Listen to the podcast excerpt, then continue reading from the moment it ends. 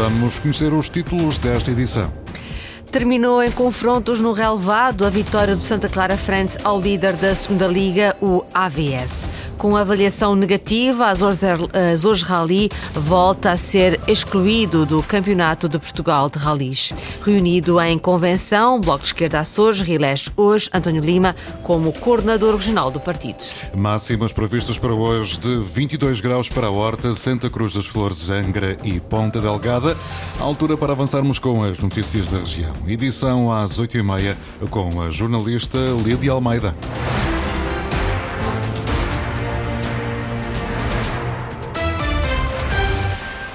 Incontornável, a crise política nacional e a instabilidade a ameaçar a região é neste cenário que decorre hoje a oitava convenção do Bloco de Esquerda. Vai reeleger António Lima como coordenador do partido nos Açores. É candidato único e primeiro subscritor da também única Moção Global de Estratégia à oitava convenção do Bloco que decorre em Ponta Delgada. Margarida Pereira. É sem oposição interna que António Lima vai pela segunda vez a votos para a liderança do Bloco de Esquerda nos Açores.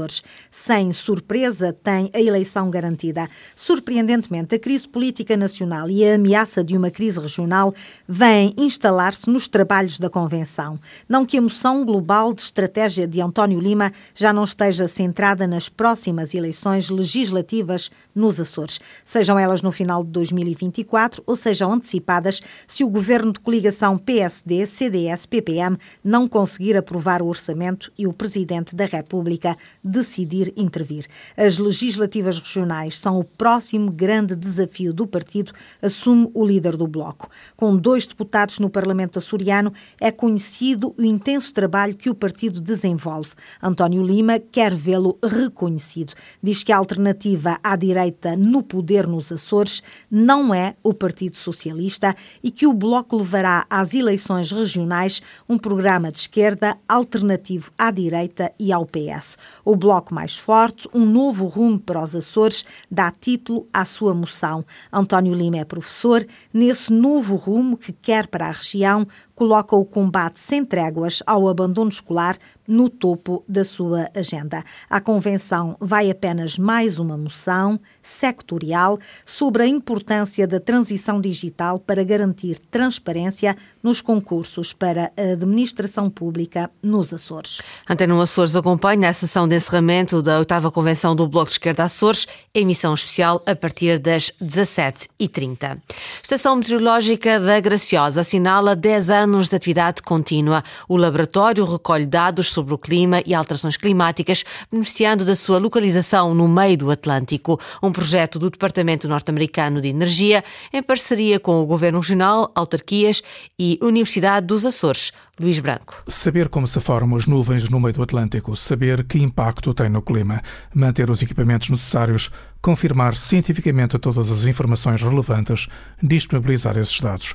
Tudo isso faz há 10 anos a Estação da Graciosa, face visível do programa ARM do Departamento de Energia dos Estados Unidos da América. As questões climáticas têm de ser interpretadas muitas vezes ao longo de séries longas, não é? E, eh, e por conseguinte, quanto mais tempo se tiver, como, digamos, o clima é variável, apesar de tudo, e ainda por cima num contexto de alteração climática, quanto mais tempo houver para se avaliar determinados fenómenos, mais consistente é o conhecimento adquirido, naturalmente. Brito de Azevedo, responsável por este projeto nos Açores.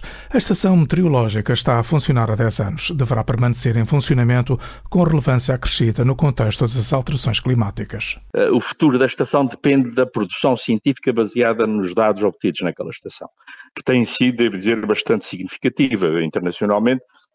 Eh, como sabe, os dados são acedidos depois de validados, são acedidos internacionalmente pelas equipas eh, de ciência de todo o mundo e depois são trabalhados nos diferentes sectores, enfim, que lhes interessa, naturalmente.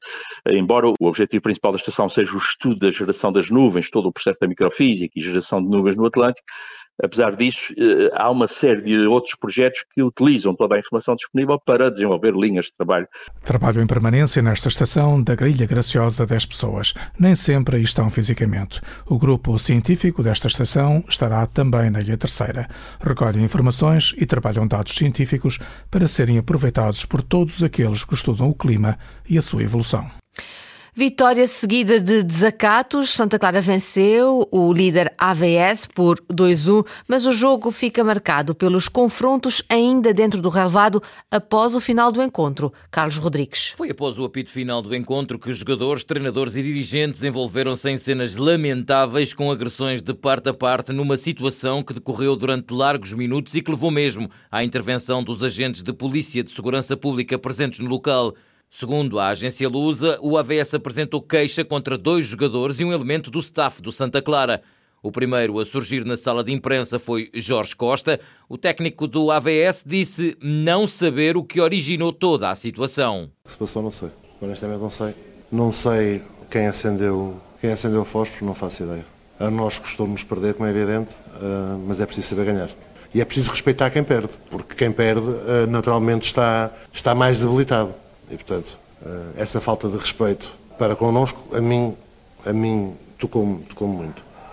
E depois é uma questão de qualidade ou falta dela. Portanto, é, é aquela expressão que nasceu para, para lagartista jamais chegará a jacaré.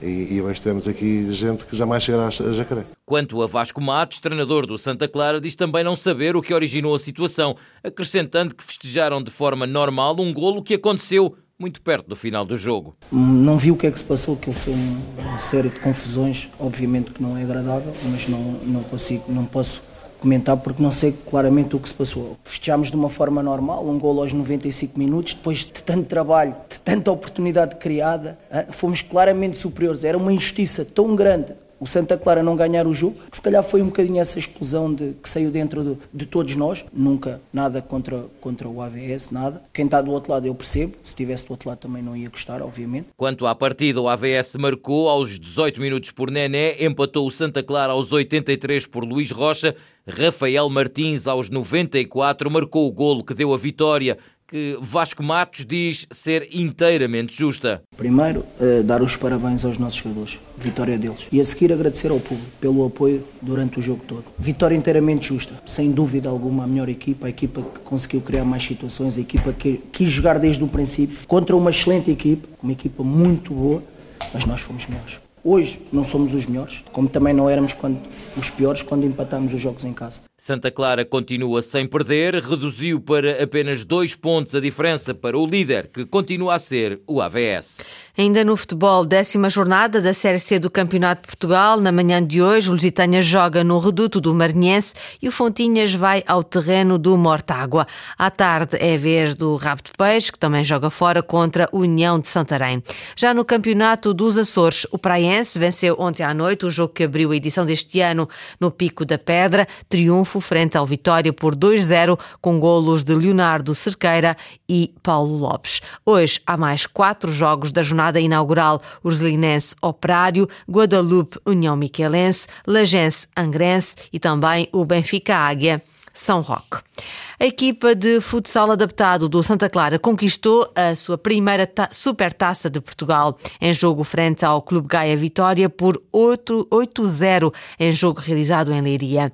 Paulo Borges, treinador da equipa açoriana, confessa estar orgulhoso dos seus jogadores. Sentimento de dever cumprido, mas acima de tudo de um orgulho enorme, não só pelo feito hum, conquistado, como pelo, pelo orgulho enorme que tenho por estes maravilhosos atletas que, hum, que treino que são sem dúvida excedíveis em tudo aquilo que, que, que, fazem e a forma como representam o clube. Relativamente ao jogo, foi um jogo em que eles estiveram muito bem, eles acima de tudo compreenderam muito bem aquilo que, que, que lhes era pedido, tiveram desde o início até ao fim sempre com muita calma, bastante concentrados e focados e acima de tudo com uma vontade enorme de, de desta vez levar a vitória. Supertaça de Portugal em futsal, mais um troféu para o Santa Clara para juntar à conquista do Campeonato Nacional. Fica apenas a faltar a Taça de Portugal por não cumprir os requisitos mínimos. O Azores Rally volta a estar de fora do Campeonato de Portugal de Rallys no próximo ano. A garantia foi dada por Nia Morim na gala de entrega de prémios da Federação Portuguesa de Automobilismo e Karting. Henrique Linhares. Pelo segundo ano consecutivo, o Azores Rally não vai integrar o calendário do Campeonato de Portugal. De acordo com Nia Morim, presidente da FPAC, a prova não cumpre os requisitos mínimos. A prova tem que ser avaliada e a prova foi duplamente avaliada. As notas foram miseráveis, foram péssimas. Obviamente que eu não posso tirar um rally que está com uma nota boa para meter um que está com uma nota péssima. Um professor não pode passar um aluno que teve uma negativa, não o pode fazer, tem que passar o aluno que teve uma positiva. Nia Morim, que criticou também as declarações de Rui Muniz, presidente do Grupo Desportivo Comercial, que disse ter a garantia do próprio presidente da FPAC de que a prova iria integrar novamente o calendário do Campeonato de Portugal. O Sr. Rui Muniz, isto tem que acabar de ver, esta narrativa que ele faz à volta do Rally dos Açores. Eu tive uma reunião com o Sr. Muniz e com outros elementos do clube em que lhes disse que, o, que gostaria imenso que o Rally dos Açores fizesse parte integrante do Campeonato de Portugal de Rallys. É uma aspiração justa, legítima e o Rally merece. Logo a seguir, o Sr. Muniz diz que o Rally dá como adquirido que está no calendário de 23. Tem que retificar os erros que estão plasmados nos relatórios. Eles saberão muito bem onde é que estão os, os, os, seus problemas. Eu lamento até, é uma surpresa não estar aqui hoje o Sr. Muniz, que deveria estar, até acho que é uma falta de educação, que era precisamente para o confrontar com estas questões. Para além das falhas que estão expressas no relatório, as quais Nia Mourinho optou por não revelar publicamente, também a Associação Portuguesa de Pilotos teve um papel determinante na decisão final. Isto não é sacudir a água do capote, mas houve a reunião da Associação dos Pilotos que não querem vir aos Açores no próximo ano pelo documento que me apresentaram antes de eu chegar aqui. A responsabilidade é da FPAC, a decisão é única e exclusivamente da FPAC, mas também, obviamente, se existem estas comissões e estas associações são para serem ouvidas e para levar também em linha de conta aquilo que pensam. Edição de 2024 do Açores Rally, fora do Campeonato de Portugal. O evento vai contar para o Campeonato dos Açores e para o Tour European Rally. A gala da Federação Portuguesa de Automobilismo e Karting premiou os campeões dos Açores de Rallys deste ano. Ruben Rodrigues recebeu o prémio de campeão absoluto. Foi o segundo troféu de campeão dos Açores de Ruben Rodrigues, depois do título alcançado em 2021 ao volante do Citroën C3. O piloto micaelense recebeu o prémio deste ano na gala da Federação Portuguesa de Automobilismo e Karting numa época em que se apresentou a um excelente nível com o Skoda Fábia Rally 2. É um motivo de muito orgulho, nós, eh, foi um ano em que foi tudo novo, o carro novo, a equipa foi nova, fomos os eh, justos e penso que fomos os mais rápidos sempre em, em quase todas as provas, foi muito bom e essa gala para nós é um motivo de grande orgulho estar aqui presente, para nós é o segundo ano já que somos absolutos. Sabíamos que era um, era um novo desafio, nós já tínhamos sido campeões com o Citroën, a voltar agora hum, com um carro novo, uma equipa nova toda a gente conhece e sabe que a RC Sport dispensa apresentações no panorama quer regional, nacional, internacional. Ruben Rodrigues, que não hesitou na hora de escolher o Rally, cuja vitória considera ter sido determinante para o título. O rally que fica mais uh, decisivo, digamos assim, foi Santa Maria. Foi um rally em que nós uh, sabíamos que o nosso adversário era muito forte lá. Chegámos lá e forçámos bastante e foi um rally que nós realmente uh, ficamos na memória. Penso que foi ali que nós tivemos um momento-chave de campeonato. Entre os concorrentes das duas rodas motrizes, o destaque vai para o feialense Filipe Marques, que também foi galardoado no evento. É uma forma de, de gratidão para com todos os nossos patrocinadores e para toda a nossa equipa que confiou neste projeto e, e, e as coisas correram cinco estrelas. Até o Rally de Santa Maria, que nós nunca tínhamos corrido de Santa Maria, uh, nós não acreditávamos que era possível uh, conseguir o título. Mas depois do resultado que fizemos lá, as coisas foram evoluindo e aí acreditámos que sim, que aí seria possível alcançarmos esse título. Revelações dos pilotos na gala da FPAC, a opinião é unânime. Rally de Santa Maria teve papel decisivo nos triunfos tanto de Ruben Rodrigues como de Filipe Marques. Ainda no rescaldo da noite de São Martinho, nas Furnas, entre a surpresa de uns e o reviver da tradição de outros, a castanha Luísa Couto foi rainha junto às caldeiras. Junto às caldeiras, Francisco e Maria repetem pela segunda vez a comemoração de um São Martinho, onde é o vulcão a garantir um agosto. A primeira vez que viemos cá, andávamos à procura de, dos assadores das castanhas, o tradicional do São Martinho, e não encontramos assadores em lado nenhum, portanto presumimos que não ia haver nada. Quando, para nosso espanto, vimos uma saca de castanhas a sair dentro das águas e pronto, são bastante boas. Depois da surpresa, renderam-se à festa e este ano até trouxeram o resto da família. Este é mesmo um espetáculo. É sim, senhora, eu gosto. Aprecio muito estas coisas da natureza. E acha que as castanhas vão sair bem? Vão! Vão. Confia no fogão natural. Confio, sim, senhora. Mas Carlos Costa, que há muito se habituou a usar as caldeiras para cozeduras, diz que é preciso ir acompanhando. Uh, talvez que hora e meia não dá, uma hora e três quartos, depende da castanha. Depende da castanha, se está bem velhadinha, leva mais um bocadinho.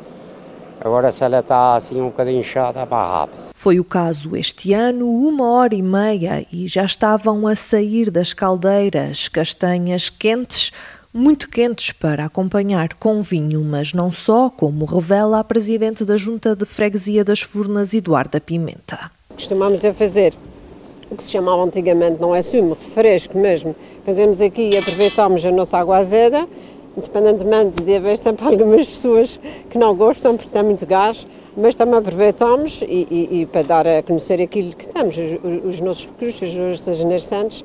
E assim se fez a Noite de São Martinho nas Caldeiras, um evento onde o grande colaborador é também o vulcão das Furnas, seja na cozedura das castanhas ou na água que dá sabor ao refresco. Castanhas boas e muito quentes, foi assim o São Martinho nas Furnas. Foram as notícias da região, edição das 8h30, com a jornalista Lídia Almeida. Notícias em permanência em cores.rtp.pt e também no Facebook da Antena Açores.